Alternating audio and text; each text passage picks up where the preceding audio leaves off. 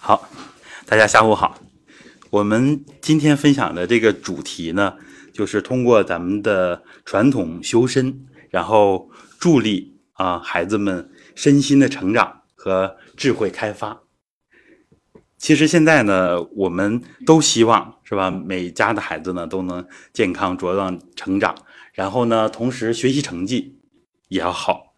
呃，这样的话呢，在未来的竞争当中呢，其实孩子才能有立足之地，而更多的孩子呢，能有一个体面的生活啊，这是我们做家长、为人父母一个共同的愿望。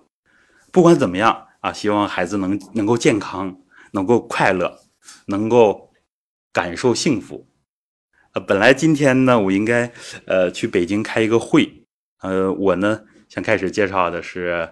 中国实学研究会的一个会员，当然我是这个会员资历最浅的啊。今天呢，正好在北京开中国实学大会，呃，这里边呢，其实去了很多重量级的人物啊，包括呃退休的部长级的人物啊，去了好几位。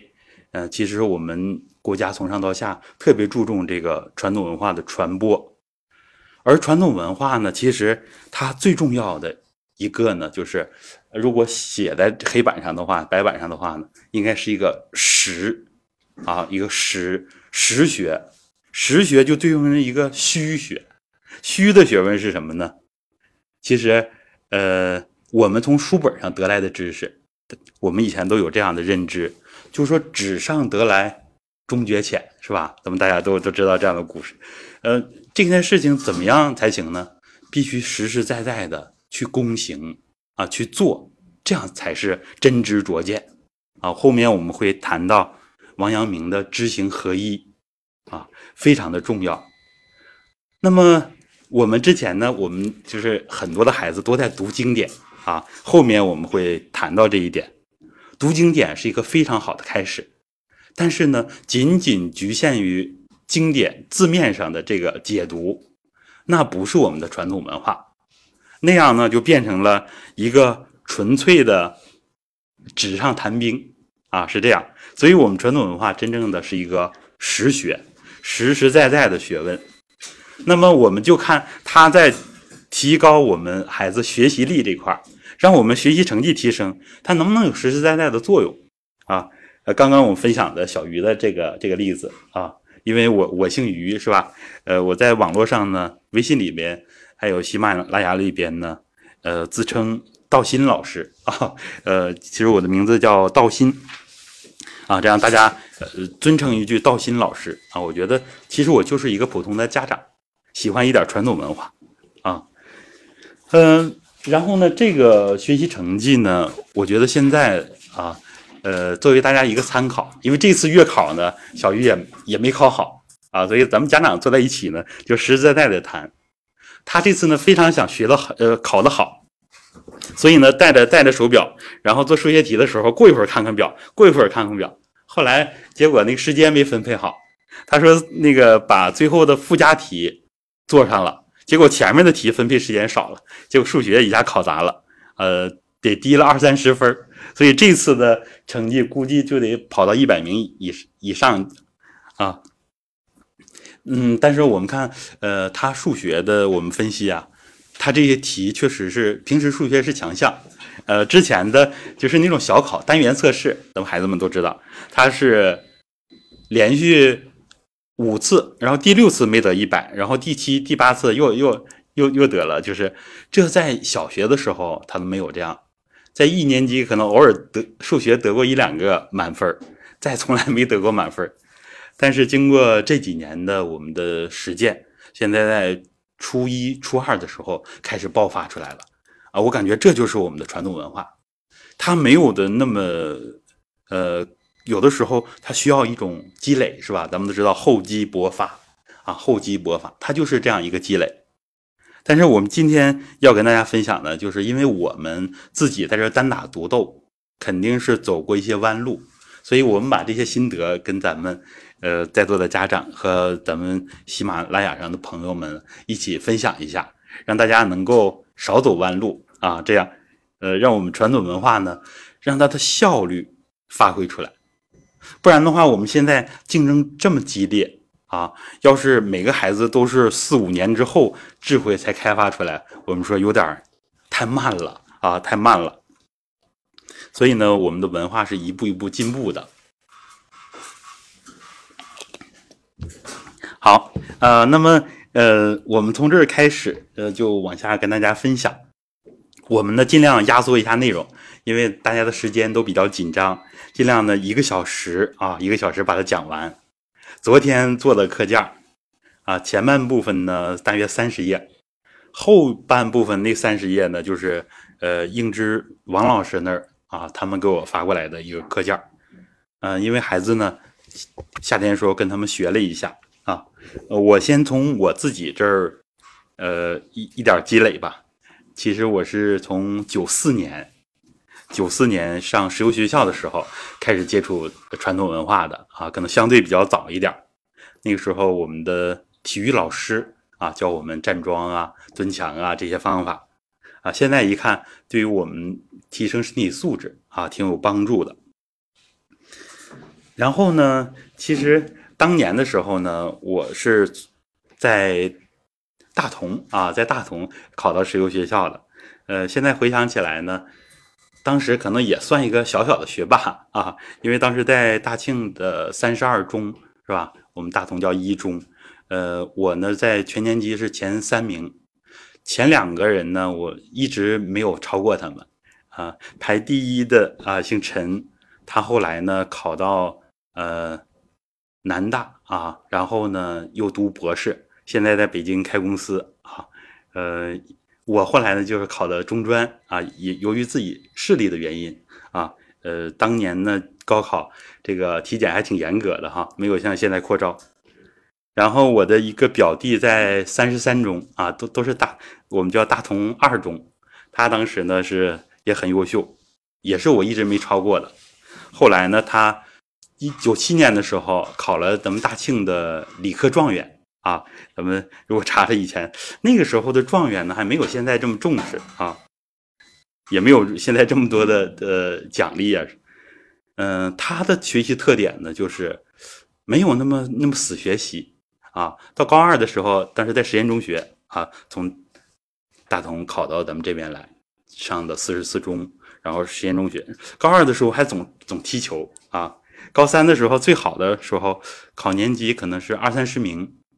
但是他在高考的时候呢，就是特别的放松啊，因为没有那么是尖子生啊，所以当时很意外啊，呃，也没敢报那么高，报的人大，就是考的考的人民大学，后来又读的呃北大的研究生啊，现在在呃奇虎奇虎三六零在那儿工作啊，这个我跟他们呢都是远远不能比较的。啊，但是呢，我从另一个方面会有收获啊。现在他们两位呢，跟我都呃有时候有沟通，通过传统文化啊，像前面的那位博士，他的家人呢，他的姐姐们，呃，跟我学站桩啊，姐姐们也很优秀啊。这样我们又在另外一个平台啊又交流了。好，那么我们闲言少叙是吧？直接进入主题。后后边呢，我们尽量留一点时间给大家提问啊，提问交流这么一点时间啊，就是说很多家长都苦恼，就是说孩子学习成绩怎样才能上去啊？现在呢，我就感觉到了，这个小鱼在这个一百名之内啊，这个竞争是非常激烈的啊，有的时候稍稍不注意，稍稍的没发挥好啊，就被后面的孩子给超过去了，因为现在很多孩子都很努力。或者说很多家长都很拼，孩子有松懈的时候，但是家长一直看得很紧。然后呢，我们经常家长的话听不进去啊，在传统文化这个大的方向怎么来落实？呃，我们先看啊，这个是我从也是网上我一个粉丝啊，他是呃河北那边一所学校的校长啊，校长私立学校校长，嗯，他很优秀，他。在他学校简介里啊，我看到这么一呃一段，呃，他的办学理念非常重要的一点，他那儿有小学有初中，他重点的就是让孩子们玩儿啊，锻炼身体，然后再回到课堂啊这样一个模式，因为他信奉的这个理念是什么呢？就是前苏联的啊一个教育家叫苏霍姆林斯基啊，他这个这个前苏联教育家呢，他研究的一个结果啊，一定是搞了大量的研究，就说百分之八十五学习不好的孩子都有他直接或间接的身体原因，就说这些孩子他不是不想学习好，而是呢他身体会有一些潜在的问题。啊，这些问题呢，有可能啊，呃，没有，就是家长没有关注，或者到医院呢简单的检查查不出来，或者按我们现在的说法，就是中医来讲，它是一些潜在的问题，啊，一些潜在的问题没有形成器质性的问题啊，呃，比如说有的孩子爱头疼啊，我记得我上学的时候就是啊，太阳一晒晒时间长了就头晕啊，很影响学习。但是在教室里边，尤其冬天，呃，除非你串到那个最啊最靠北面，太阳晒不着，不然的话呢，太阳一晒啊，就会有一点原因啊，比如说有的孩子有鼻窦炎啊，我家小鱼以前就是啊，有的时候就头疼，这样呢，他会严重的影响学习啊。有的孩子，比如说肚子不好啊，有的孩子肺偏弱呀，这些问题，按照咱们传统文化来讲。五脏呢，都跟咱们的情绪、情志有直接联系，所以某一方面啊，或某几方面偏弱的话，我们的先天都不会百分之百都强啊。像中医那个，呃呃，中和的体质啊，一般人都是阳虚呀、阴虚呀，或者是阴阳两虚等等等等，就说中医里边的体质学说啊，那么这些都会对我们学习有影响。啊，这就是我们说的，结合咱们全苏前苏联的这个教育家，给给大家一个小小的提示。然后呢，影响学习啊，影响学习，然后影响我们智力呃开发的发挥的呃有哪些呢？其实我们就是有咱们现代科学的一些成果啊，我们不能光讲传统文化。一定拿现代科学来互相印证，啊，东西方文化呢是形成一个合璧，是吧？这样才能不偏颇啊。所以，我们今天要分享的两条主线，一个呢就是咱们中华的心学，啊，心学现在呃，包括我们的领袖啊，都在强调这个心学这一块非常的重要。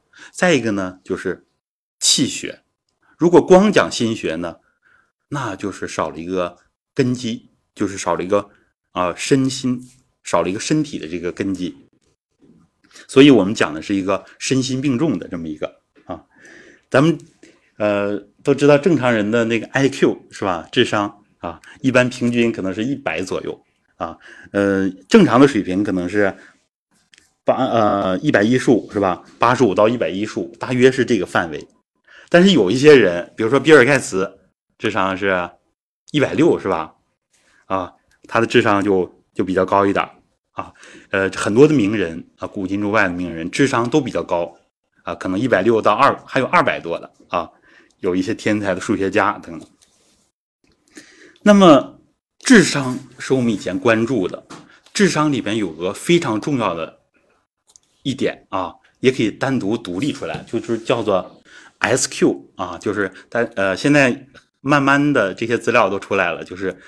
啊，灵商啊，心灵的这种商数，就是说智商当中啊，我们关注的智商这些指标之外，还有就是，比如说像我们的一些灵感啊、顿悟这些东西，就是真正涉及到创造力的时候，以后呢，一个孩子的他的成长的高度跟他的创造力啊、创新能力，像刚刚说的比尔盖茨。他就是创造非常强的，创新能力非常强的啊，一位大人物啊，嗯，你像呃苹果啊，它的它就是创造这个这个手机就是没有按钮是吧？这些都是非常重要的创新啊。如果没有这种创新能力，那么很难说有大的作为啊。然后呢，我们又回到这个智商。智商里边呢，呃，很重要的啊，这是我百度来的啊，百度来的。咱们从哪来的？实话实说啊，呃，一个是记忆力，记忆力啊。刚刚我和张老师还讨论这个记忆力的问题啊。有的孩子记忆力很好啊，有的孩子理科强，记忆力偏偏差。我呢就是记忆力非常差的一个一个人，所以我能记到这么多东西，已经我感觉已经下了很大功夫。所以如果啊像我这种类型的，就是说理科思维的这种形式，后来呢我在啊单位呢又又自学软件开发，因为学历低嘛，自学编程。后来我们单位的一套呃报表系统啊都是我自己独立完成的啊，就是呃虽然我这个弱视啊眼睛。呃，天生比较弱一点，但是通过自己的努力啊，在这方面可以有建树。不过我最苦恼的就是，哎呀，这些经典我呃大大篇章的，比如说《庄子》，看一遍，哎，下次再看还记不住啊。就是记忆力，如果我能有个好的记忆力的话，我想我比现在的呃能力要强不少啊。然后呢，就是这种推理能力，是吧？其实相当于我们的思维能力，这是一个关键。然后呢，就是一个。语言的能力啊，语言的能力啊，这都是我们智商的一部分啊。那么，呃，这个在西方有这么一个研究啊，就发现这个超高智商这样的人啊，往往我们说只有偏执狂才能成功，是吧？超高智商的人呢，有些什么现象呢？就是有点像精神病啊。像精神病，比如说像最典型的像梵高，他艺术家是吧？但是他一天神神经兮兮是吧？呃，像一些大的科学家啊，都有呃，像达芬奇也是是吧？对，达芬奇、牛顿是吧？都都有一点，因为他有点有益于常人那个思维。你像孩子们现在的知识量跟我们当时，哎呀，强的太多了。我现在跟初二的孩子，你看回家跟小鱼一沟通。我就感觉我，我不太敢提当年的什么什么什么学霸什么。我感觉如果我到现在，我学不过现在的孩子们，所以呢，不能总提是吧？好汉不提当年勇啊！我到现在，我感觉学习能力已经差很多。然后呢，但是我们这个传统文化，这种让孩子们、让成人的智商往上提升的时候，不会出现像西方的这种精神不稳定的现象。因为我们传统文化里边不光关注啊这个智商怎么提高，我们还有其他方面的。现在好多商数是吧？啊，包括情商啊什么什么，刚刚说的灵商是吧？我们呢要练泰山崩于前而面不改色是吧？你像我们的这个毛主席，他都在闹市里读书啊，然后呢，在面对这个枪林弹雨的时候，非常的淡定啊。这种定力是决定一个人将来高度的非常非常重要的一个指标啊！后面我们还要讲到，定力有多强啊，在面临考验的时候就能有多冷静，所以这样的能力是非常重要的啊！我们传统文化在这块儿一大强项，我们能蹲墙坚持五年啊，后面还要讲到，最重要的培养了一个。定力啊，一个意志力。面对困难呢，有些人可能直接就被困难打倒了啊；有些人呢，就是迎难而退，不是迎难而上，就是差在这个定力、意志力上。这个灵灵商呢，就是心灵智力啊，也叫灵感、灵感智商，是吧？咱们在做数学题的时候，比如做理科题的时候，我记得当年啊，就是有的时候那个几何题，比如说画辅助线。有的时候就是需要需要一种灵感，哎，到底怎么做呢？啊，有的时候做不出来，就出去溜达溜达，或者是做点别的事儿，哎，突然想到了，在无意之间就出来了。其实这就是我们需要灵感，尤其是理科，非常需要这种灵感。然后文科呢，其实有的时候，比如说呃，英文，英文的那个完形填空，哎，有时候这个词到底是什么啊？有的老师说需要一种语感，对语言的感觉啊，是吧？有的孩子他语法并很一般，但是他语感好也行啊。我们说这个就类似于我们所说的灵商，是吧？但还不一样啊。嗯，然后呢，这就是呃智力的潜能其实每个人的智力的潜能都是无限大的，非常的大，是吧？咱们后面会会有图来展示这个。嗯，这个灵感啊，就相当于咱们传统文化所讲的顿悟啊，顿悟。现在心理学呢，对它也有认识，叫做高峰体验啊。马斯洛的那个心理学有个叫高峰体验，就是每个人都是你像呃，今天我的家人就说：“哎呀，我给你们。”做了一桌子好吃的，看着大家一起在那儿享用，哎，感觉内心非常的幸福。马斯洛在研究之后就发现，人在极度的高兴啊，在极度的就是幸福感，呃，在极度极大的成功的时候，他有一种状态，这个状态呢叫做高峰体验。这个高峰体验的时候，人的灵感是。爆发出来的啊，是爆发出来的。我记得我在初中的学习的时候，尤其是学习到十一点，那时候到初三了，才比较努力。到十一点之后，哎呀，感觉脑子特别清亮，学习是一种乐趣啊，乐在其中。后来接触传统文化才知道啊，那个时候子时，子时一阳生是吧？阳气生发了。那个时候如果用来学习呀，像我后来的编程序啊，经常在那个时候状态特别好。啊，状态特别好，很多平时是解决不了的问题能够解决。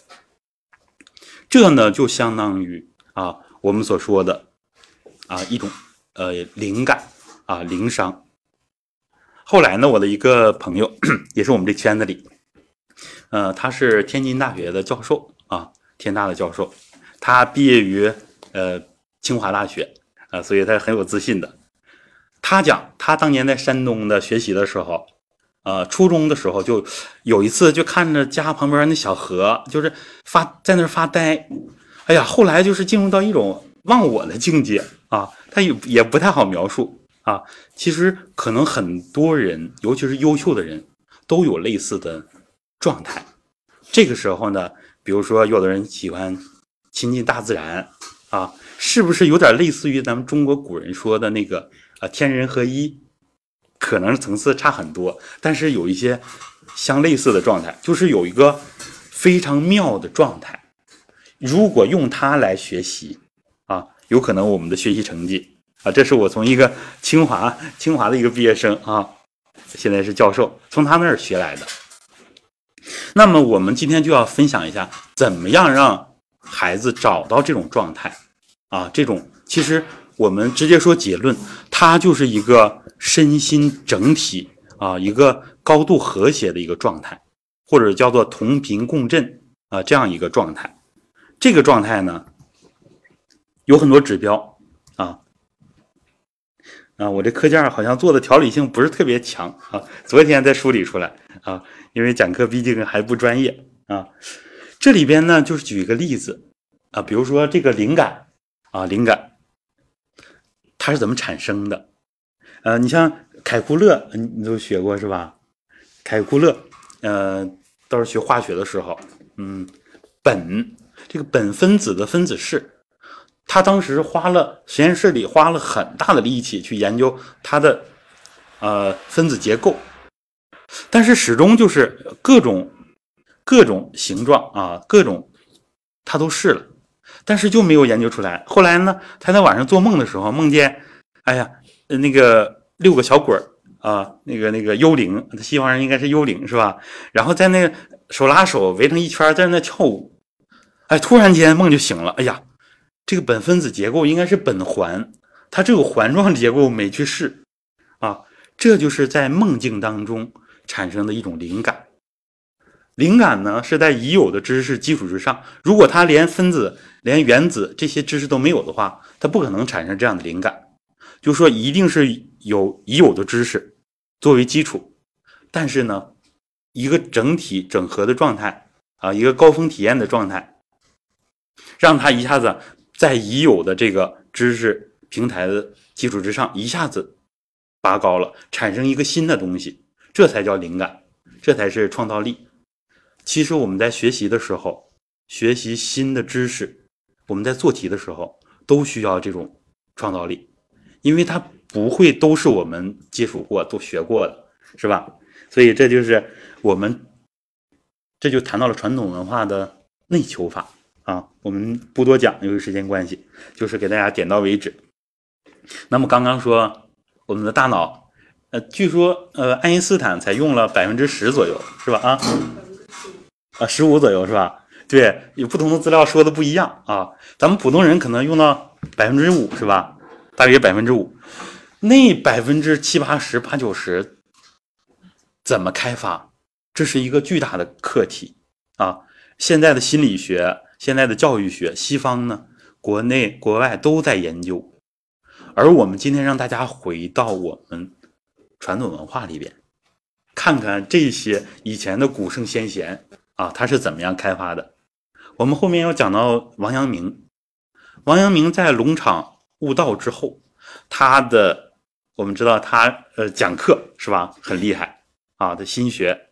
然后呢，他的歌唱，歌唱的也好，呃，古琴。后来呢，其实他就是人在证悟之后、开悟之后呢，他的能力是整体提升的啊，整体提升，就是呃，包括他的书法啊，王阳明的书法都很厉害，就是说他是一个全才，包括他没有带兵打仗的经验，后来那个平定呃那个叫朱宸濠是吧？宁王之乱。他用老弱老弱残兵啊，就是这样的话，可能也就一两万人，是吧？打败了对方，呃，蓄谋已久的十万人的精兵强将啊，他创造了这个战争史上的奇迹啊，他有这么大的作用。他当时说，他心学的修为呢，王阳明啊，心学的修为，他说我就是在千军万马当中检验的，如果稍有差错，立马自己人头落地了。啊，所以我们说传统文化，即使是讲到心学，它是最实实在在的学问。啊，好，这个呢，我们谈到了，呃，大家比较熟悉的一个是吧？现在的开智很多都谈到了这个阿尔法波，是吧？阿尔法波呢，它是处于快波和慢波当中的一个，我们叫做中庸之道，是吧？呃，快波是我们清醒的时候。啊，比如说现在我们就是快播阶段，如果呢孩子们上外面跑一圈那就是更快的快播了，可能到二三十了。睡觉的时候就是在四赫兹以下，是吧？反正是阿尔法波就是八到十二。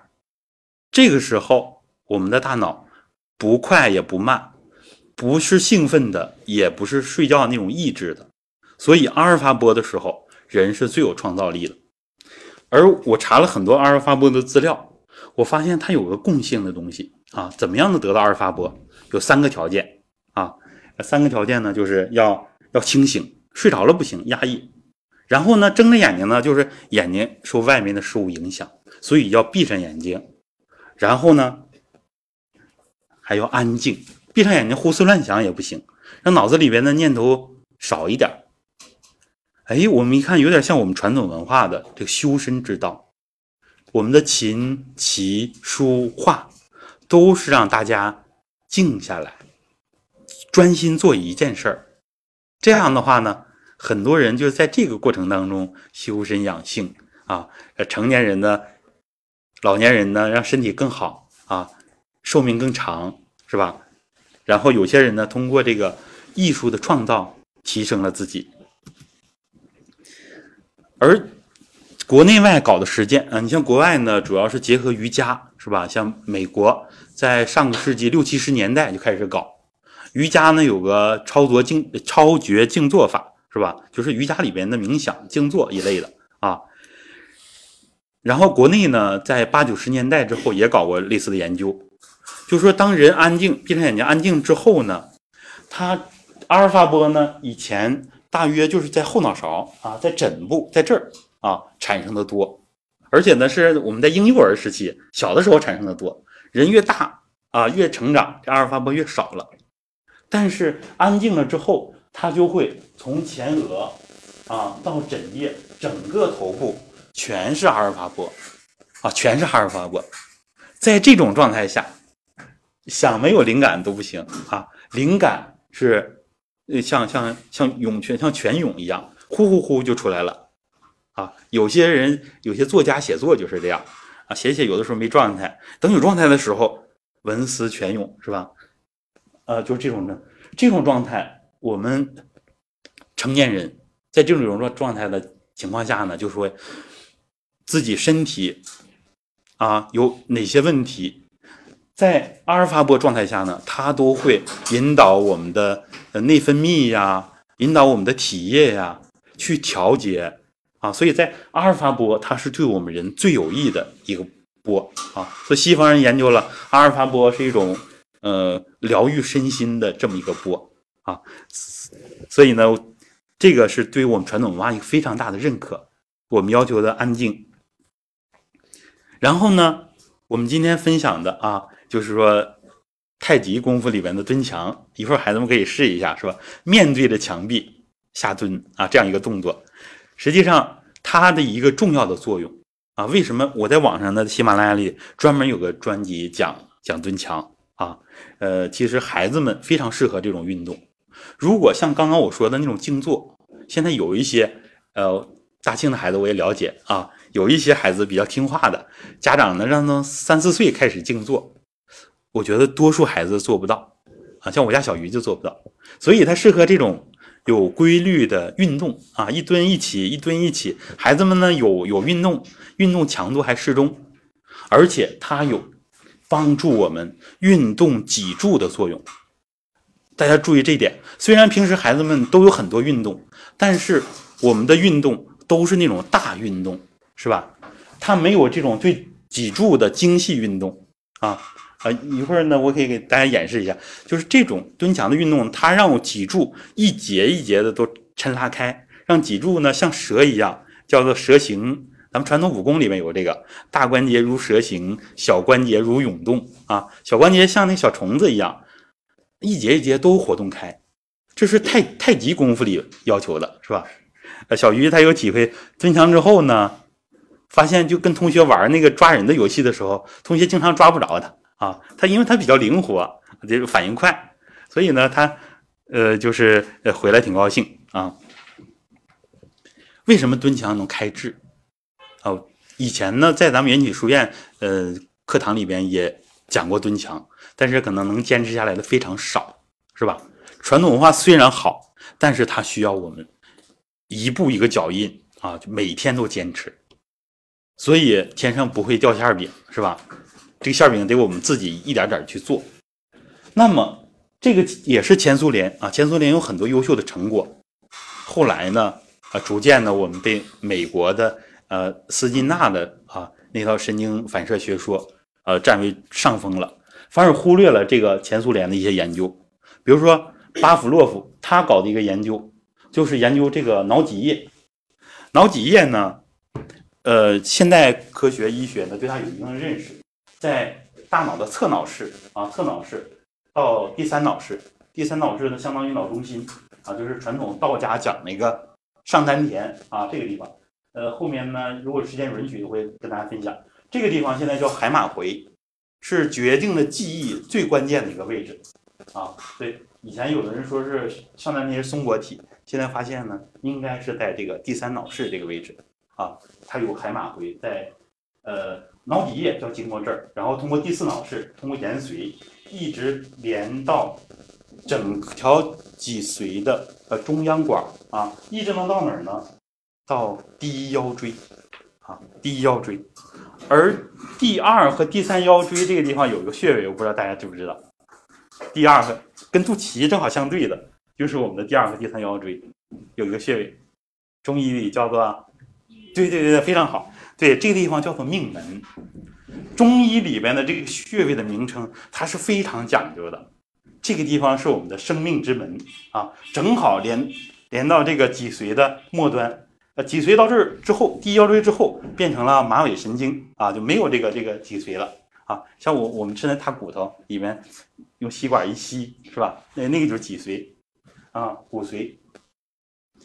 脑脊液呢？当时前苏联搞的实验啊，咱们认为脑脊液是极其重要的啊，呃，然后他搞的实验呢，就是用腰穿，腰穿了之后呢，把脑脊液就是把它吸出来那么零点几微克啊，然后呢再注入进去，这么反复的几次啊，就发现对整个大脑功能的提升啊，对智慧的开发有很大的作用。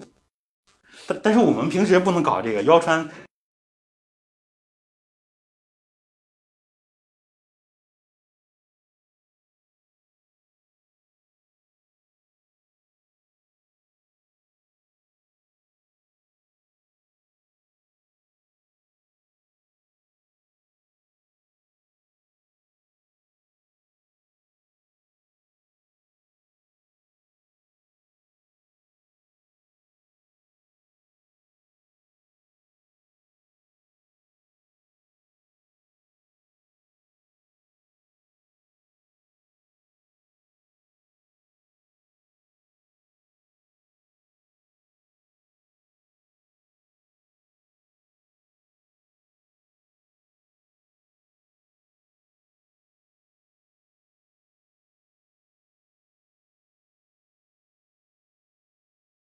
腰椎出问题，腰以下都大小便失禁是吧？然后瘫痪。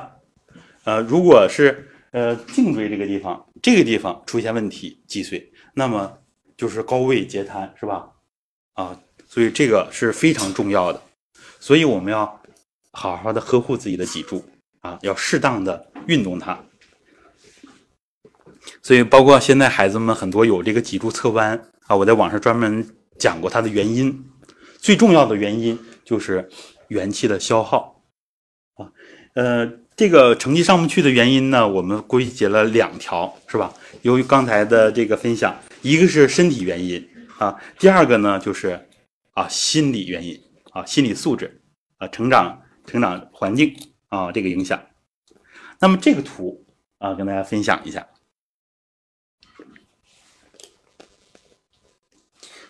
啊，就是说。呃，我们以前呢，就是小学、幼儿园的时候，孩子呢元气非常足，但是上了初中之后，啊，尤其上高中，很多孩子就面临着，哎呀，很大的压力啊，每天晚上都要熬夜，是吧？一般十一二点，常事儿。所以现在孩子们的压力非常大，那么元气的消耗也是很大的，所以呢，就是会出现啊各种各样的问题。那么这个元气就是我们刚刚讲的命门啊，命门这个部位，命门这个地方，这个地方中医讲叫做生气之源啊，像《难经》里面就讲，呃，它那个呢是原来的元啊，后来呢我们变成了元月，一元钱两两元钱那个元元气，所以命门说，呃，那个中医说那个命门火旺，身体就好，是吧？就是这这个元气，这个元气呢相当于肾气。咱们读过《黄帝内经》那个那个中医养生启蒙是吧？对，呃，在咱们这班里可能是是不是有应该有这个中医养生启蒙那个那个诵读啊啊，对，咱们那个书里那里边就是讲到了《黄帝内经》的第一篇，就讲到了呃，嗯，女子七岁是吧？丈夫八岁是吧？那都是讲的一个肾气的变化，所以肾气盛了之后，开始慢慢的长高。身体越来越好，然后那个智慧也在提升，但是如果它消耗过度了，啊，会怎么样呢？那后边呢，我我弄了一张图片，是吧？就是这个，这个呢是我两周之前，呃，我们到老师那学书法，学书法呢，然后两个，呃，初三，一个初三，呃，一个初四的小女生啊，他们在聊天儿。我听了一下，其实，在生活当中啊，随时随地都有自己的老师。他们俩就说：“哎呀，你看你这头发，发际线都都往后移了。”然后另一个说：“是啊，我这个掉头发掉的很严重。”我以前的认知呢，就是以为只有高中生才有这种现象。现在看初三的孩子啊，原来就已经有这个问题了。为什么会这样？啊，因为因为肾主骨生髓，其华在发，所以呢，肾气如果总熬夜的话，对，说的很有道理。熬夜是一方面，但是没办法，我们的作业那么多，不熬夜怎么办呢？天天睡大觉也没办法，所以两难啊。所以那个肾它开的花呢，就是我们的头发，是吧？所以如果是脱严重脱发。或脱发的人，他的肾气是弱的啊，所以我们都找到这个根源啊。肾主骨，我们的骨包括脊柱，包括我们的骨骼，都是由肾气所主的。所以老年人百分之八九十以上可能都骨质疏松，是吧？怎么补钙也解决不了根本啊，晒晒太阳能好一些。有现在医学讲的原因啊，维生素 D 合成也有补阳气，因为老人的阳气不足了。所以如果老人把这个命门元气补足了。缺钙的问题就解决了。那么孩子们想精力足，精力足，因为脑力是靠命门来供应的啊。肾主骨生髓啊，就说骨髓，包括我们的脊髓，包括我们的脑髓啊，脑髓，大脑、小脑呢？中医讲脑为髓之海，所以肾气足的话，脑髓就会充盈；肾气不足的话，有一些老年人小脑。萎缩是吧？对，就是说，以前呢，我的姥姥，我记得那会儿就是小脑萎缩。啊，那不好听的一个名字叫老年痴呆是，哎呦，我当时觉得很可怜，呃，当时保姆的照顾也不精心，那个胳膊腿呀，就是挨着暖气都烫烫坏了，他都没有没有意识，所以说人老了很可怜，怎么办呢？就是要懂得养生之道啊，要把腰。啊，经常要活动它，所以整个太极拳里面强调蹲墙，强调站桩。现在站桩国内外非常火，它一个核心就是要让腰灵活，让命门的元气足，这样呢，才能呃，就是减缓记忆力减退呀等等问题。孩子们呢，命门这个地方元气足的话，精力就足了，就是不那么太怕熬夜了，是吧？然后脑力也够啊，有些孩子学。是吧？很需要这种物质基础啊。这里边呢，其实这个概念呢，我开始没想没想跟大家分享。后来一想呢，咱们这课因为时间有限，就把干货都讲出来。有一些大家一时可能是因为它是一整套的体系啊，儒释道一五，咱们这个里边都要涉及到。就是道家呢有个说法叫做原始祖气啊，原始祖气。我不是，咱们如果有一些人接触过道家。会知道这个这个原始祖气，它是什么呢？就是我们的生命力就靠它。从小呃，我们开始有生命的时候就有这个原始祖气，等到把它都消耗完了，人的生命力就没有了啊。这个相当于我们的先天气啊。我们现在呢，出生科学有名字就叫做灵气。这个灵气呢，我们就好理解了。所以呢，聪明的孩子是往往他先天的灵气就。就足说这孩子真灵，我们文化里面经常用这个词儿，孩子真灵，这孩子有有有有灵有灵气，是吧？那孩子有点反应慢，有一点困，他的灵气可能就少一点啊。这是给大家的一个观呃观念。这个灵气它主要的一个一个部位呢，就是在在头里边，在脊柱里边，在五脏里边。所以呢，我们不能光练四肢，有句不好听的话叫四肢发达。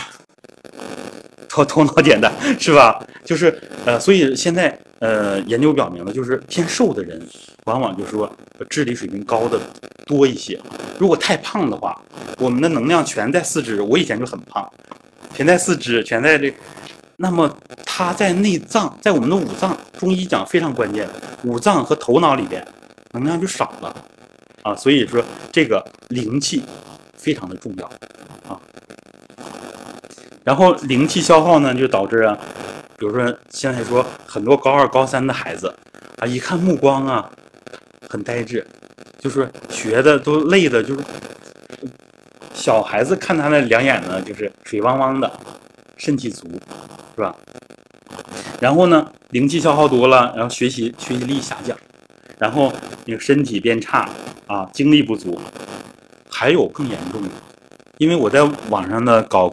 这个公益啊，呃，现在三年半了啊，有很多很多人给我反馈，呃，有的孩子呢学习导致了脱发，还有出现焦虑，咱本地有这个这样的孩子出现焦虑，最严重的出现了抑郁，什么情况？这个呢，通过药物，通过心理疏导，都不能从根本上解决，很难解决它。为什么这样？就是因为灵气的消耗，在中医来讲呢，就是它五脏脏腑气的消耗。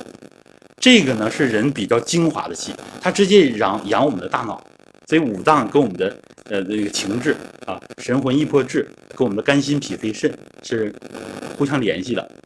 所以当人这个脏腑气消耗的严重的时候，他的内心会非常的难受，非常的纠结。就是我们身体差的时候，特别累的时候，哎，感觉心里边很空、很难受、很纠结。但是呢，当我们元气睡一大觉啊，元气满满的时候，心里就会舒服，是吧？开心。所以我觉得现在的初中、高中孩子周末有时间补一补觉，哎，睡一大觉，对他养养足精神、养足这个灵气，非常的重要。所以想解决焦虑和抑郁的问题，就是要让这个脏腑的元气充足，这样才能从根本解决啊。不然的话呢，光是心理干预还不够。所以呢，我们平时补元气的方式呢，刚刚说了一个睡觉，再一个就是吃东西，是吧？对，对，食疗。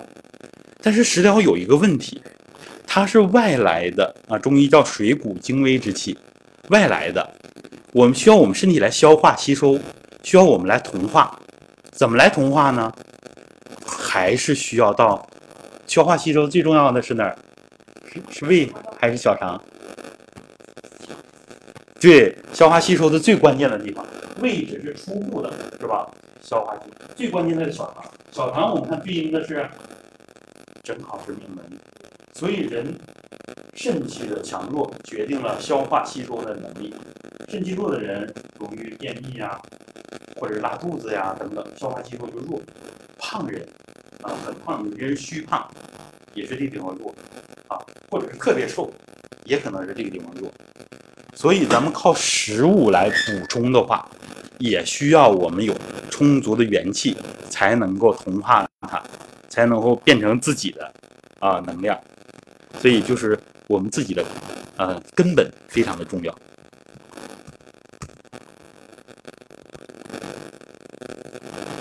啊，这里面提到一个按摩脊神经啊，脊柱的两侧啊有我们的交感神经节啊和交感神经链。也就像像我们那个讲讲的足太阳膀胱经啊，这样，所以呢，就是对脊柱的运动起到了一个按摩我们整个呃脊神经的作用啊，所以这个对开智还是很有很有帮助的，是吧？嗯，看看时间。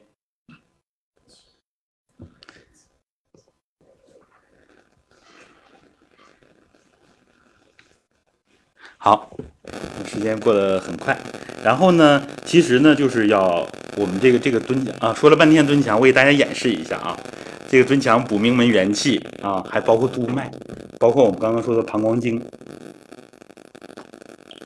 所以后背是非常的重要的。我们重要的穴位都在这儿。来来啊，稍稍演示一下。这是我们我们家每天的必修课啊，就是呃要靠着墙，对着墙啊这样下蹲。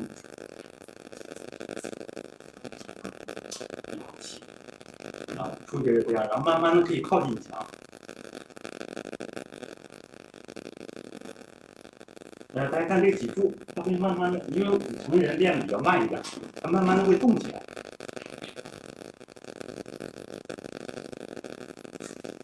对，这脊柱会越来越灵活，腰也会越来越灵活。所以咱们《道德经》里面讲，骨弱筋柔而卧固，是吧？小越健康的，它它就是非常柔软。但是呢，老年人呢，筋骨变得越来越，呃，筋也缩了，骨头也变脆了，越来越僵直，是吧？啊，出现一些强直的现象。所以呢，就是这样的运动，大家看它非常有优势啊。有些人说，哦，膝关节不好啊，有些孩子可能是打球，他的膝关节、踝关节，我遇到很多蹲墙蹲得很费劲啊。其实，如果呃不科学的运动呢，会伤到我们的关节。但是我们这些呃先人，我们这些中国的古人呢，非常的智慧，有一堵墙在这儿啊。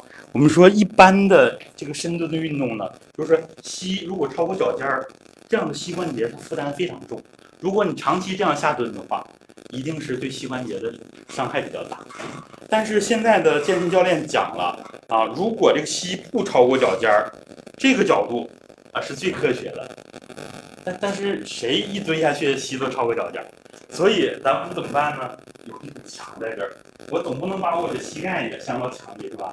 所以咱们这个太极这个这个蹲墙，它是以前很保密的一个方法。哎，这样非常科学。这样虽然开始我们离得远一点儿，然后慢慢的靠近，就是让膝盖超过脚尖很少很少，慢慢的呢能不超过脚尖。所以这种运动呢，对比如说膝关节、踝关节有问题的，它也会慢慢的调整过来。蹲起非常的柔和啊，这个时候把前面我们说的各种能力都包括在内了，你的定力啊，是吧？呃，集中专一的能力等等，包括元气啊，都补充起来了。所以一个方法，这个我家的小鱼呢，就是蹲墙蹲了五年，从一四年末到现在整整五年，五年时间啊，它的变化呢就是。啊，以前连续两年得肺炎，肺炎是一种消耗的疾病，所以孩子身体非常弱。后来我看没办法，靠那个抗生素呢，它很难从根本上解决。啊，平时就是干咳啊。我在网上的一些课程呢也讲到了。后来呢，就是蹲墙一两年之后，这干咳次数越来越少啊，身体素质提升了。然后呢，上初一之后，我发现他自己能够主动学了。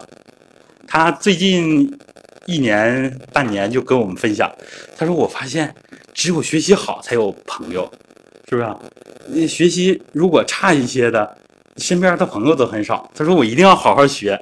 你学习进前二十名的时候，然后后来班级进到前十名，哎，就很多同学主动跟他玩，呃，跟他交流啊。所以说就是，呃，这这可能。”也是现在孩子们的一个习惯，是吧？啊，我觉得也是一种上进心的表现，是吧？对，所以就是当然呢，其实学习差一点的孩子也有他的长处，所以呃，有的时候啊，也可以啊有这样的朋友圈。所以就是说，那个尤其是小鱼的这个记忆力，我发现他现在记课文，包括上午我们我们说话老师呢，让我们每周背呃给我们发的那书签儿。啊，现在是李清照的词，让我们每周回家背一首词，然后呢，背下来之后，到时候老师会考，会出来，你能背下来了，写上名字，跟别人交换啊。他他买了一二百块钱的这样的书签儿，我发现呢，他他背的很快啊，背的很快，这就是记忆力的提升。然后呢，我们就是探讨探讨是吧？这个传统文化怎么样融入青少年的这个呃修身立德这个教育当中，是吧？就是我们刚刚开始讲的那个话题，就是读经典是一个非常好的开始，但是读经典下一步干什么？像孩子们记了很多的经典，呃，四书是吧？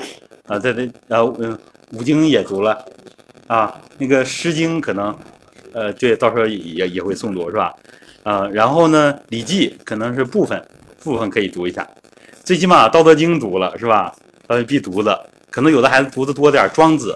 啊，庄子老庄嘛，庄子也会读一点，但是这里边讲了什么东西？关关键是我们我们做了多少？啊，做做了多少？我后边呢举了一个例子啊，就是说，呃，咱们比如说读《道德经》，读到了“致虚极，守静笃”，是吧？守静笃，这是我们学了会背了，然后它的意思也理解了。但是我们传统文化到这儿就完事儿了吗？这是我们的一个知的过程啊。按阳明先生来说，还有行。我们以前呢，光是知，光是知道了啊，致虚极，守静笃，虚其心，实其腹，弱其志，强其骨，我们都背得滚瓜烂熟。但是我们做了多少啊？虚极静笃，我们怎么来落实？如果不落实，等于我们。对，就是一个纸面还是纸上谈兵，是吧？怎怎么落实？用用刚刚说的方法行不行？致虚极，守静笃。对，因为让你蹲墙的时候要闭上眼睛，安安静静的啊，就是注意动作就行了。这样的话，就慢慢的就会达到这个虚静。那么虚其心，实其腹。你看老子也讲了，让心虚下来，不要总是睁着眼睛实实在在看啊，这是桌子，这是墙啊，这是天花板，太实了。让内心里面虚下来，怎么办呢？一闭上眼睛就虚下来了，啊，是吧？虚其心，实其腹，啊，肚子里边不能让它空空如也，是吧？元气要足。所以呢，弱其志，强其骨，啊，不健康的情绪要去掉，然后骨头才能强，是吧？骨弱筋柔而弱固，这都是《道德经》里讲的东西，是吧？呃，人之生也，呃，柔柔脆，是吧？啊，人之生也柔弱，其死也枯槁，是吧？是不是？这个《道德经》怎么背的？啊，草木之生也柔脆，其死也枯槁，是吧？人之生也柔弱，其死也坚强。对，就说人生命力跟草是一样的。小草有生命力的时候，我们看绿草是柔软的，然后，呃，秋天之后我们看草，冬天黄了。干了，也变硬了。人也是这样，刚出生的时候柔弱无骨，人离开世界的时候撒手人寰，整个人都僵硬了。对，所以说柔软啊，让我们的形体变得柔软，内心变得柔软啊，这样呢才能更有生命力。这些呢，我们学了之后都要去去做的啊，都要去做的。如果不去做呢，我们就没有起多大作用。所以王阳明先生他提到了，阳明先生提到了一句非常经典的话：“知行合一”，就说知易而行难。我们从书上得到了知识很容易，但是去做是最难的。所以那个咱们读《论语》都知道，说子路是唯恐唯恐有闻。子子路他就像像个东北人一样，他是直肠子，是吧？他说说这这个这个事你别告诉我了，告诉我我马上就得去做。说那个那个那个夫子，你别再给我讲新的了，一讲新的，你一告诉我，我马上就就去做，不去做我都睡不着觉，是吧？子路就是知行合一的人啊，所以孔门使者里是不是有他？子路，你看七十二贤人肯定有他，是吧？呃，所以就是说。嗯，就是说，我们缺少的其实就是一个行啊，怎么来落实？经典这么好，怎么把它落实？我们再看看杨明先生啊，他呢这些学习力呢，我们就跟大家前面已经分享的比较多了，是吧？啊，咱们各种能力。呃，杨明先生呢，他小的时候就就能作诗啊，作，嗯，这个里边呢是刚刚啊讲到的那个怎么落实，是吧？嗯，如果读过那个《黄帝内经》，我们知道恬淡虚无，真气从之，精神内守，病安从来。你看，我们今天讲的全是让我们精神不要老注意外面，不像西方人那样，哎呀，这这这到这儿去玩，到那儿去玩，然后光注意外面。我们中国文化是让我们内敛的啊。其实总结咱们中国文化就四个字啊，叫做内圣外王啊。这是庄子提出来的，为什么没有那么大作为？而阳明先生那么大的作为，三不朽是吧？立言、立功、立德，三不朽。历史上只有两个人做到了，阳明先生和孔明。孔明先生啊，他为什么做到这样？首先，他能做到内圣啊，我们说的内圣外王，先内在的啊变得强大了。啊，才能有外在的成绩。然后呢，这一句叫做“默而致之”，是吧？是是不是《论语》里边的？孔子其实他就是引导大家走这种修身之道的。只不过他玄妙的东西，像今天讲的，又又讲这个先天祖气，又讲灵气，这些玄妙的东西，孔子不讲，怕普通人不好理解。所以呢，我们理解《论语》里面的这这一句“默而致之”，一般的译文呢，就是。那就是说，那个把它默记下来，这样学习。实际上，这个默啊，古文里非常精炼，它是先让我们内心安静下来，别拿着书直接就读啊，可以定一定神，闭上眼睛安静一下，然后你脑袋一团糟的时候，读书怎么读呢？没办法，所以更可能的默而制之是这样的：先让内心里定下来、静下来，然后再去读书啊。这个是我们对经典的一个一个态度啊。所以那个你像朱子，他讲治学之道呢，就是半日静坐，半日读书嗯，这是王阳明先生呢，他是十岁写诗，然后你看他的他的经历呢，啊，他甚至在新婚之夜都跑去那个谈谈那个国学啊，谈这个养生之道啊，都都忘了自己是结婚了，哈 哈这个洞房花烛夜都忘了，是吧？后来又隔竹子啊，然后呃，又拜访啊，拜访啊，儒释道各家。然后后来呢，又呃在杨明洞里边，三十一岁的时候啊，行导引术啊。后来呢，因为他经历非常坎坷，经历过生死关啊，经历过很多的考验。后来在龙场悟道，这个心学，昨天是十二月十三号是吧？是什么日子？对，对。国家公祭日啊，南京大屠杀这死难同胞纪念日，现在规范了是吧？呃，为什么会导致南京大屠杀？一个非常重要的原因啊，就是对待心学的态度上。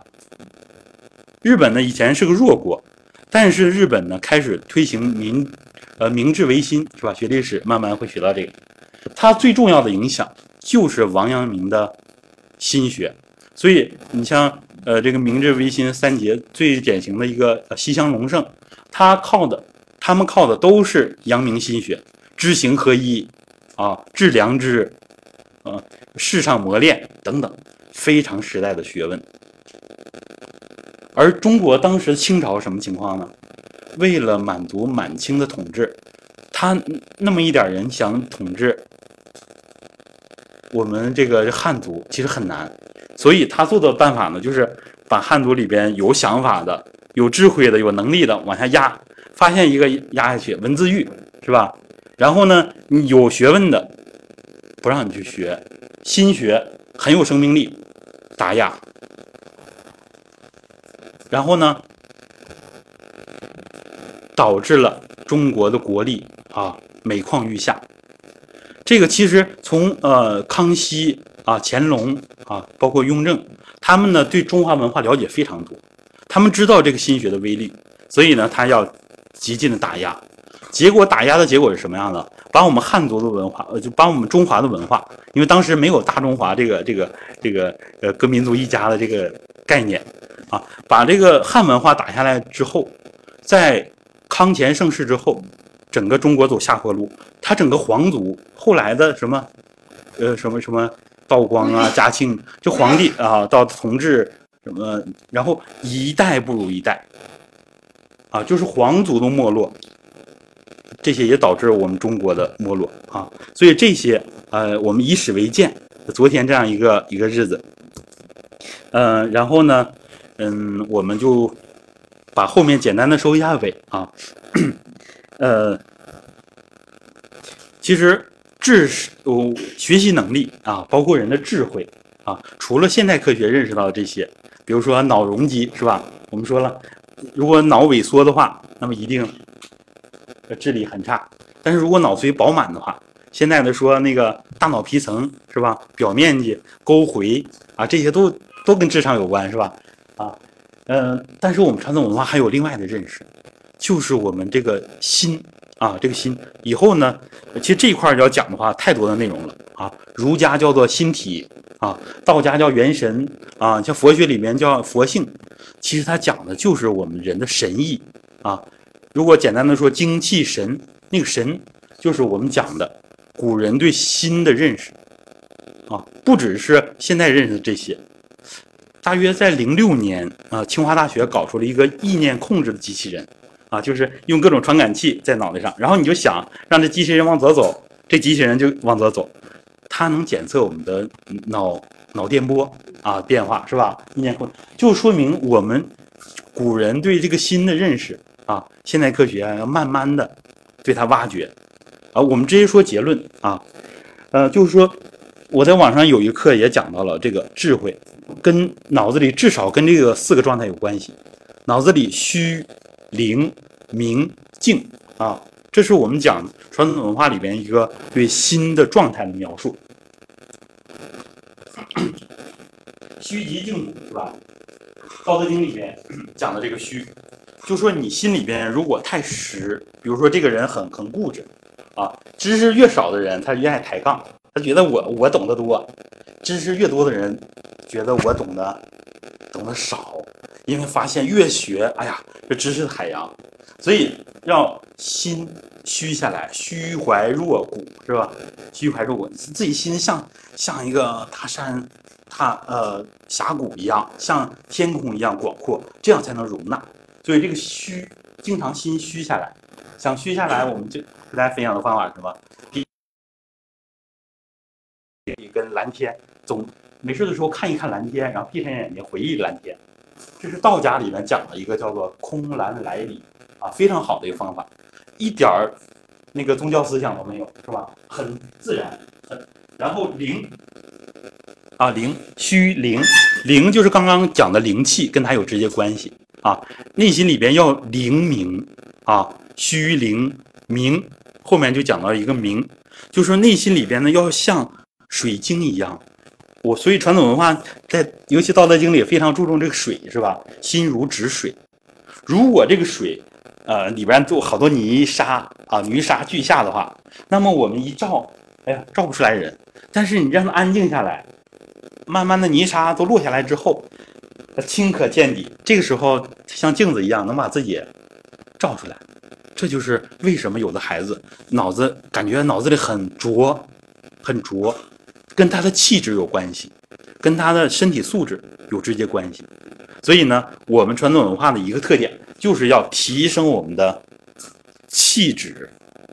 这个气质呢，我们之前理解的是一种虚的东西。啊，这个人气质好，那个人气质差，实际上就是有学问的人，他的头里边清明的程度、灵明的程度很高，他反应的很快，他就像一面镜子，如果是脏的话，那，一照人照不清楚，然后擦干净啊，好像《坛经》里边那个神那个神秀讲的，对常服侍是吧？经常用毛巾给他擦一擦，内心里边，这就是最后一点。要静，这个静呢，不是虚极静笃的静，而是干净的静。内心里面越纯净，这个私心杂念越少，那么他获取知识、获取信息的能力就越强啊。也是，就内心里面干干净净、坦坦荡荡的。所以孔子说，君子要坦荡荡，小人才长戚戚，是吧？这些东西都是我们传统文化的核心，它不只是让我们道德水平提升。其实它是一个整体的东西，儒释道一武各家都最终都要合到这个心上来啊。只不过孔子不讲，不像我们在在这高谈阔论讲这么多玄妙的东西啊。那个子不语怪力乱乱神是吧？啊，这个这个天命啊、心性啊这些东西孔子都不讲，因为不好理解，所以他讲的更通俗的东西。好，那么呃前面这一块呢，就是我这。包括从九四年到现在也二十五年了啊，一些体会。当然，我这些体会特别肤浅，所以我家小鱼呢，蹲墙三年之后才慢慢的有变化。所以后来我们就是呃找了一些专业的团队。我们一四年的时候就去保定那儿啊，我们这圈子里有名的老师啊，赵老师、赵永梅老师啊，包括后来啊又参加了，嗯，还去过杭州啊。今年夏天去的是衡水啊，参加应知这个班儿。这个老师呢，他就是带王老师带着大家，就是体认良知。致良知，以前我们认为好像就是道德上的修养，但是通过这一课，大家可能有认识了，它是一种内在的境界，是阳明先生在龙场悟道之后体认到的人天合一的一种状态。也是内心里边，我们刚刚讲那四个字“虚灵明静”之后，哎呀，心里边干干净净、清清亮亮，然后再来认识这个世界，再来做事儿，行云流水，指挥打仗，指挥千军万马都没问题。就是因为他内在的叫做良知状态。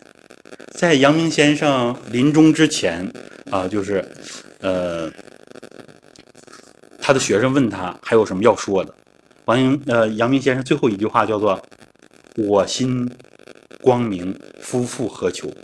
啊，他在临终之前，内心里边他的心体都是那样湛然若水，就是清清亮亮的啊，都是这样一种状态，所以他能有那么大的智慧。包括那个有那个那个朱宸濠那边的两个将领想要陷害他，后来跟他比射箭，一想你一个文官能射箭吗？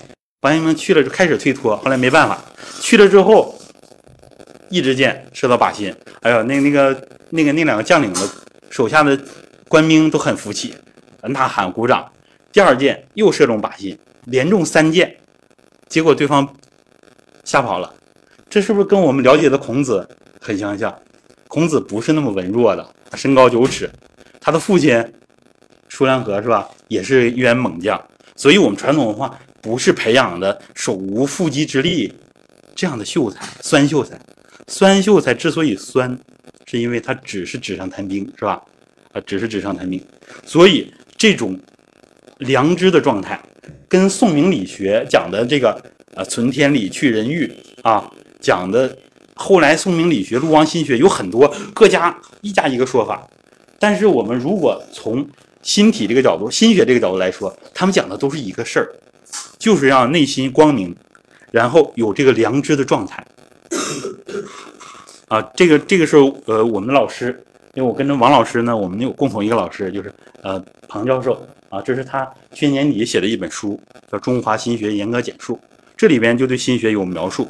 啊，这是老师提出来的，就是后来新版的书里边啊，呃，增加了他手书的一个，嗯，这个这几个字很有意义，叫做尽德修业，惜贤惜圣。我们传统文化呢是希望自己成为贤圣，也就是圣贤的，然后服务人民，诚意啊，正心诚意是吧？啊，一诚心正是吧？呃。这呢，其实就是心学之后给我们的一些启发。啊，你像我们跟大家分享这个方法呢，我们同事都觉得就是一个健身的方法。实际上呢，后来发现我教他们的东西呢，都写进了两本中医本科教材。啊，其中啊一个《中医内政体察学》，这是我们。六七年前，我我在当时的技术室教大家的那个健身太极球啊，大家就当一个健身的方法。实际上，大家看他的动作就是围绕了太极非常重要的松腰，从不同角度啊练，这样啊侧着练啊这样的练练松腰，然后旋转着练腰，然后呢这呃就是我们都有太极球啊这样的动作啊也是在练腰练脊柱啊，其次才是四肢啊，所以。你看，武功啊，我们以前认为就是克敌制胜的啊，很威猛。实际上，它有内在的东西。啊，这是那个小鱼，他夏天去参加衡水的那那个啊那个学习啊。这个第二排，对，第二排的左一啊，第一个，这个这个这个就是就就小鱼啊，小鱼，嗯，然后回来之后呢，他去之前那个咱们看那成绩条是全年级九十二名。回来之后呢，期中考试就考了一个五十四名啊，呃，跟他的这个元气的补充，关键，后来我说我带不了的在哪儿呢？就是这位那个王一开老师，因为他的内在的修为是我远远达不到的，所以他能够直接用那个致良知的状态，他经常要在课堂上带着孩子们这个状态，就是致良知。因为孩子们在青春期和青春期以前，他先天的那个状态还在啊。按照传统文化来说呢，他是后天当中的先天。但是如果青春期过了，就说人的肾气发生很大的变化，第二性征都出现了，是吧？呃，今天中午小学跟我说，你看我这喉结开始出来了，初二就马上十三周岁，是吧？青春期过后呢，这个先天的状态就很弱了。当然有些大学生也行啊，这几位呢是北中医的呃在校的大学生，他们是作为助教，嗯，这位穿红衣服的是北京一个教育学院的一位专家啊，他们就是搞的这方面研究。然后呢，这是王老师写的一本书，叫做《应知记忆》啊，就是把我们传统文化，尤其是心学的这些啊内容融合进来了。然后后面这块呢，因为也不是我的内容，我就呃简单的给大家看一看。就是说，这种教育它不是简单的，就是快速阅读。当然，它快速阅读是一个重要的内容，然后快速记忆，简称速读速记，是吧？当时我们那个老师呢，庞老师呢，是在两千年的时候，到时候网上的课呢，呃，呃，都可以发给大家。两千年的时候就专门讲速读速记，啊，九十年代的时候就搞开智这个方面的实验，传统文化了。然后呢，这是对性格偏颇的调整，他们的课里都要有内容，因为影响学习的。前面啊，以前我师兄跟我说过，他说，老师们经常强调的，孩子学习需要有一个好的。意志品质啊，当时我理解一点，后来我越来越理解了。一个孩子的学习的好坏，跟他的性格有直接关系。你像我们家小鱼，我不是说光说他的优点啊，必须客观的面对。他跟我一样，有些慢性子，所以这次答题时间就不够了。所以慢性子、急性子、急性子容易急躁，是吧？容易马虎，这些都会影响学习，影响考试。啊，有的孩子迎难而退，我们说的见硬他就就躲，所以这些习惯呢，这些性格都会影响学习，所以呢，提升学习力这方面都要提升，是吧？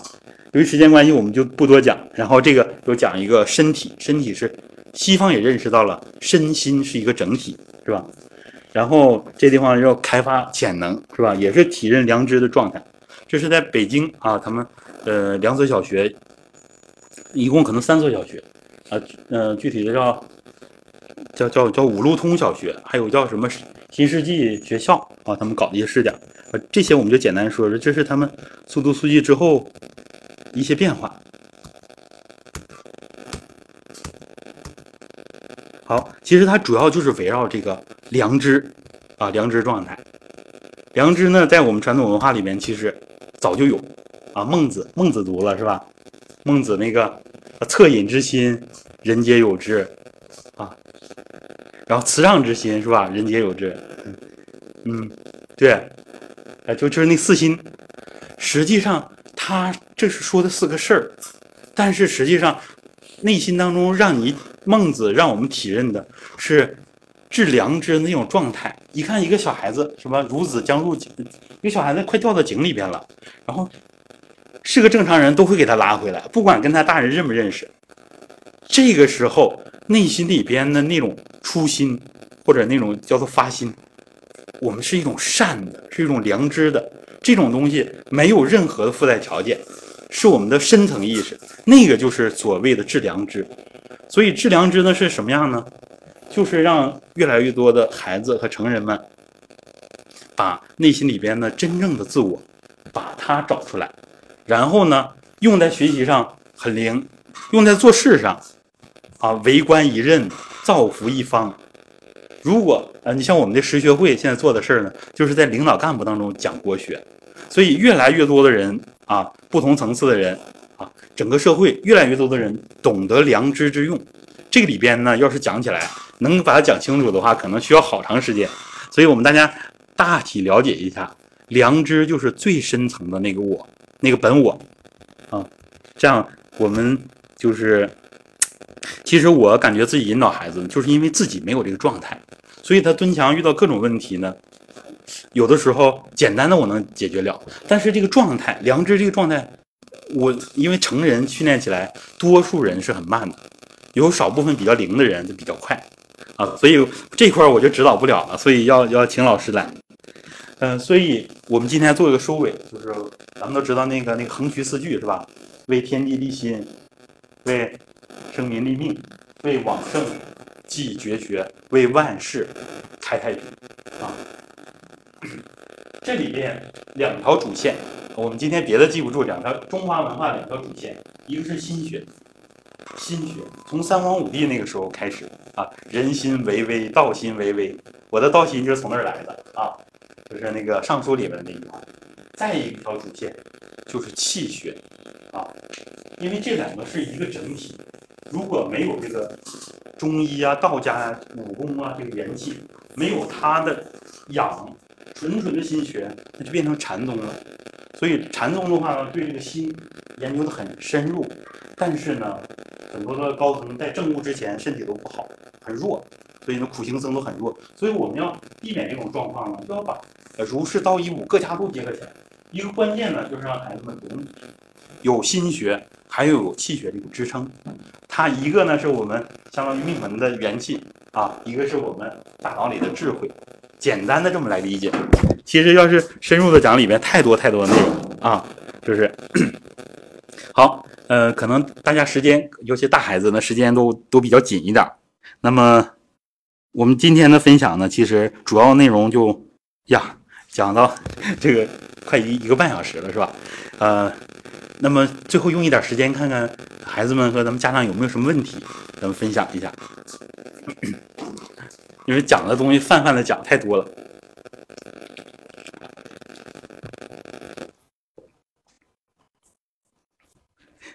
可能这些东西都都不太好理解。呃，孩子们有没有什么问题？呃，咱们直播间要是有问题的话呢，也可以提出来，我们再用几分钟时间简单交流一下。这昨天。呃，我不知道这次讲这么 有有多少有没有点启发？因为讲的东西太范围太广了，是吧？有一些其实非常深，非常深，不好理解。啊，对，大家看有没有什么问题啊？这个孩子蹲墙，一般的一天应该蹲几次？啊，这个。对，这这是呃，您您提这个问题非常的实用，呃，其实按照蹲墙标准来说呢，就是一般是最少是三十个，呃，孩子们因为身体素质都比较好，对对，这是起点啊，这是起点。如果成人蹲的话，有的人可能蹲五次都吃力，所以成年人呢要减量，呃，孩子们离墙远一点，呃，到时候大家可以加一下我啊，那个五二幺幺五九四五，对，大家可以。微我一下，我给发一下那个那个小鱼蹲墙的视频。孩子是更不一样的，就是蹲墙呢次数上没有要求，次数其实越多越好。然后每次呢蹲到三十个以上。呃，小鱼现在是上个月呢是之前一直每天蹲二百个，二百个啊，然后坚持了五年。然后这个月呢正好上次月考没考好，我说你这个学习得下功夫，然后蹲墙也下点功夫吧。现在每天蹲三百。大家觉得这会很累，实际上呢，咱们传统文化有个特点是啥呢？让你非常放松啊。对，以后大家会有这个体会，就是说，咱们成年人，比如说蹲半年到一年之后，你再蹲一百个和蹲二百个，就是时间上的区别，因为咱们把这个筋骨都放松了啊，气血都流通了，所以再一蹲，它不像体育运动，哎呀，蹲完呼哧呼哧很累。咱们这个是太极的功夫，所以很放松，很放松。啊，所以孩子们有体会，慢慢的蹲墙形成一种习惯。像我家小鱼都不用看着，因为他不蹲墙嘛，他感觉，哎呀，身上不那么自在，一蹲墙很松，很舒服啊，睡眠很好。所以就是，呃，从少到多，慢慢增加。我给孩子们的建议呢，就是在学习中间，有时候作业很多，没有那么大块时间运动，是吧？正好在家，你就是有一面墙就行，或者是那个平光滑一点的柜子啊，这样不蹭鼻子，是吧？别把鼻子弄伤了啊。慢慢熟练了，鼻子可以离开墙啊，这样这样来，呃，然后这个次数当然是越多越好啊，觉得就是它没有特殊的东西，就是闭上眼睛认真的蹲起就行了。然后几个要领，我在呃，就是这个机会挺难得，呃，不知道耽误耽误大家时间哈。几个要领，呃，因为他这个蹲墙呢，不只是简单的一个啊，我我这样面面对着大家啊，这样。首先呢，他就是要求一般孩子呢，成人蹲不下去的话，他头都喜欢后仰啊，比如说靠着墙坐着费费劲，往下一蹲，呢头就往后仰了，这是最常见的一个错误。第二个错误呢，就是一蹲的时候，因为身体弱，所以呢一蹲的时候腰都往前塌啊。成年人十个有九个得这样往下蹲，然后这样往一起啊，要不然他都往后倒。但是咱们蹲墙要求的呢，就是因为要把腰活动开，所以蹲的时候命门孩子们容易做到，这是往后的，往后松的。起的时候呢也是往后的，哎，这样这样以后腰呢会越来越灵活，越来越灵活。然后再一个关键。增强可不只是光运动脊柱啊，蹲的时候呢，肩胛往前，肩胛往前，含胸啊，这样，这样，然后起的时候呢，可以松开，所以对这个肩啊都是一个调整。这就是把上肢、下肢、躯干、脊柱、头部，其实全身都运动到了。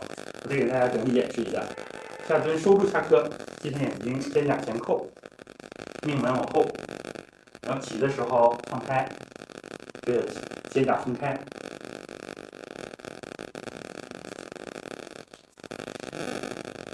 对，就是这样反复做，好。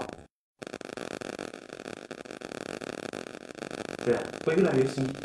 时间长了呢，其实要体会我们这个起呢，不是完全用两个腿用蛮劲儿起来，不是这样的。太极拳讲的一个呢是虚灵啊，就是像一根绳，一拽把自己拎起来啊，就是要有这样的一个意识啊。慢慢的就是走路的时候都可以提着一点，所以脚步不会很沉重啊。这就是蹲墙的时候，下蹲蹲下去了，起的时候注意头顶，注意摆会，拎着自己。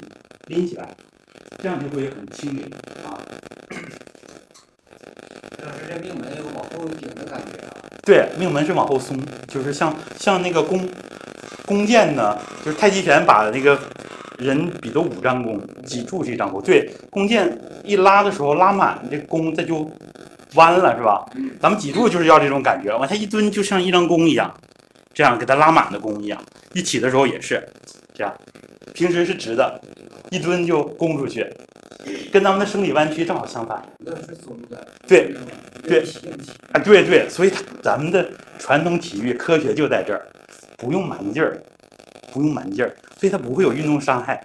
而之后哪块最累？感觉是大腿吗？呃，开始的时候大腿酸疼，然后呢，其实这么一蹲的时候，整条脊柱是有拉伸的。啊，他们有的有的测量过，这样尤其蹲到位的时候，尾闾再往前扣，整条脊柱是就就就像一串珠子，哎轻轻给它拉开一样。所以咱们现代人就白领啊，或者现在很多人都是颈椎的问题、腰椎的问题，包括孩子们，孩子们有驼背的，有这个脊柱侧弯的，现在逐年在增加，都是元气不足。然后这样的话呢，把整条脊柱全都运动起来了。对，就是这大体这么一个状态。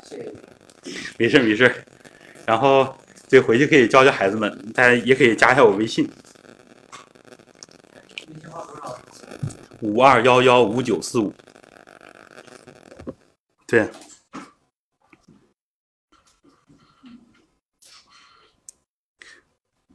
好，咱们这个直播间也没没还没有提问啊，这样的话呢。对五二幺幺五九四五啊，道心就是，对对，大家可以加我就可以了。啊，他说蹲一百个要多少时间？呃，这个成人呢肯定要慢一点，孩子们呢不要强求他慢，尤其是年龄小的孩子。我们带最小的有三四岁的孩子啊，我那个群里管理员他他有也是单位同事，他家孩子两岁多就跟大人学，大人在蹲，他也晃晃悠悠的吭哧吭哧的蹲起，挺好玩的。小孩子蹲墙一定是快的。你让他慢也慢不下来，就按照他天性来啊。然后成人呢蹲墙要慢一点，蹲一百个成人一般得半个小时，孩子们呢蹲二百个也就二十来分钟啊。这样呢，你开始蹲三十个的话，在在写作业中间啊蹲一下三十个墙，对，其实这时候相当于磨刀呢。如果就是你们做作业，就像那砍像那个光头强去去砍砍树砍柴是吧？就是一直在砍，一直拿刀砍。刀变钝了怎么办？需要磨。咱们平时主动磨刀的时候没有，就是被动的睡觉的时候把刀相当于磨了磨刀。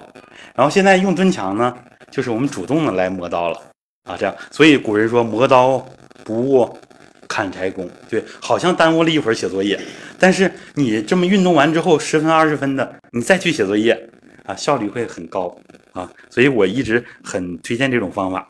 嗯。然后呢，就是嗯，在喜马拉雅上，其实专门有个蹲墙入门这么个专辑，大家一搜就能搜着。蹲墙入门啊，一搜就是主要就我那专辑在在讲讲这个，然后里面讲了很多细节啊，呃，这个回去好好坚持啊，作用很大的。好，咱们看看其他有没有什么问题。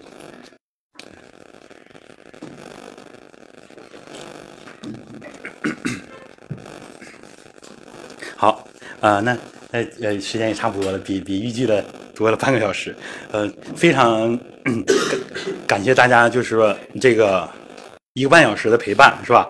嗯，本来计划一个小时的课程，后来我一想，肯定要超时，因为有的时候一发挥就是想把这个东西讲讲彻、讲透彻了啊、所以时间就是呃多了一点，好，呃，真的非常感谢大家，咱们都是同样为人父母啊，都希望有一个啊各方面都比较比较好的孩子。好，那么感谢大家一下午的陪伴啊，半下午陪伴，谢谢大家。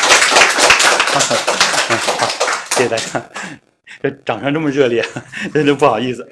对，对，以后咱们常交流，因为这个缘起书院这个平台太好了啊，孩子们回去好好努力啊。嗯，感谢于老师的精彩分享，也感谢咱们各位家长和孩子，嗯咱们一个半小时的学习和陪伴嗯在这里谢谢大家再次用热烈掌声感谢于老师的可以跟于老师私下交流